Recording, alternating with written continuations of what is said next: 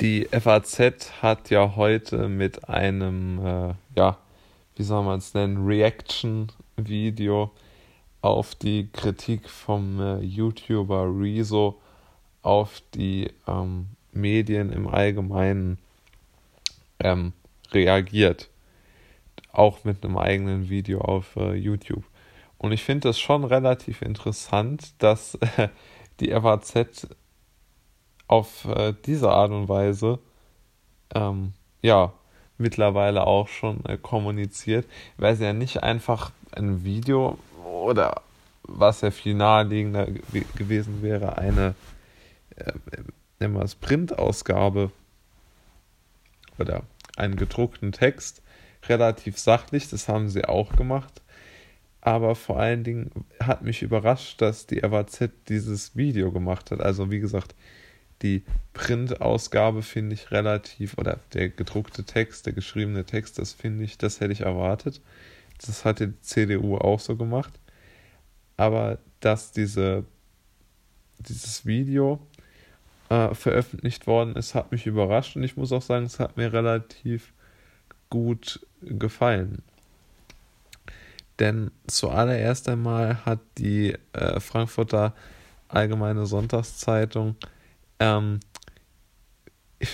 wie soll man es nennen? Sie, der dort sprechende Journalist hat für meine Begriffe sehr spitz und sehr klar formuliert. Das hat mir sehr gut gefallen.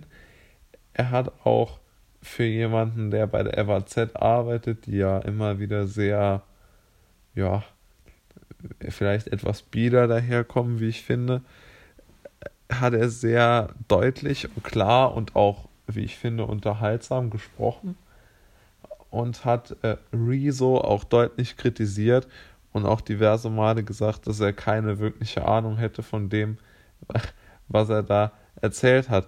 Denn beispielsweise hat der Rezo sozusagen als Quelle äh, dafür, dass er die Frankfurter FAZ äh, nicht für seriös findet, ein also einen, einen Faktor aufgestellt, ja, wo er die Menge der Falschinformationen ähm, zusammengefasst hat. Und dort hat er als Bemessungsgrundlage, um diesen Wert zu errechnen, hat er dann äh, Berichterstattungen über sich selbst, ähm, ja, wie soll man es nennen, hervorgehoben, um äh, zu beweisen, dass die FAZ falsch über ihn berichtet hat. Und äh, wie gesagt, diese Methode ist natürlich aus meiner Sicht schon irgendwo sinnvoll, weil er natürlich dort sagen kann, okay, wo waren tendenzielle Berichterstattungen drin? Und er hat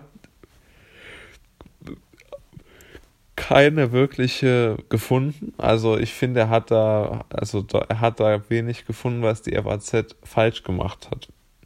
Und denn in, Sach, in, dem, in der Sache, in der berichtet wird, da machen die Medien, die großen Medien, die etablierten Medien einen einigermaßen guten Job.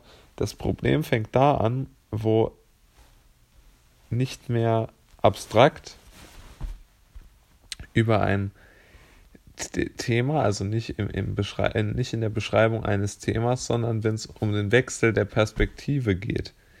Wenn es darum geht, die Meinungen der vielleicht etwas unterrepräsentierten Seite zu sehen, glaube ich immer noch, dass in den großen Medien etwas zu wenig stattfindet.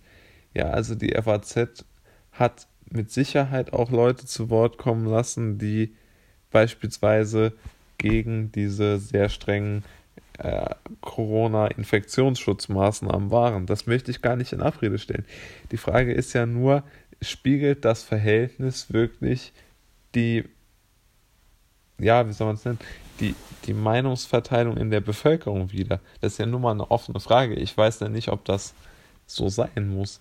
Aber es lässt sich schon mal fragen, ob Rezo mit seiner Kritik an den Medien und dass denen nicht mehr vertraut wird.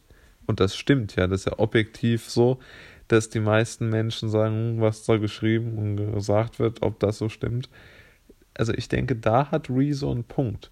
Er hat es jetzt schlecht begründet und die FAZ hat sehr gut äh, zurückgeschossen aus ihrer Sicht und haben das auch einigermaßen gut verkauft.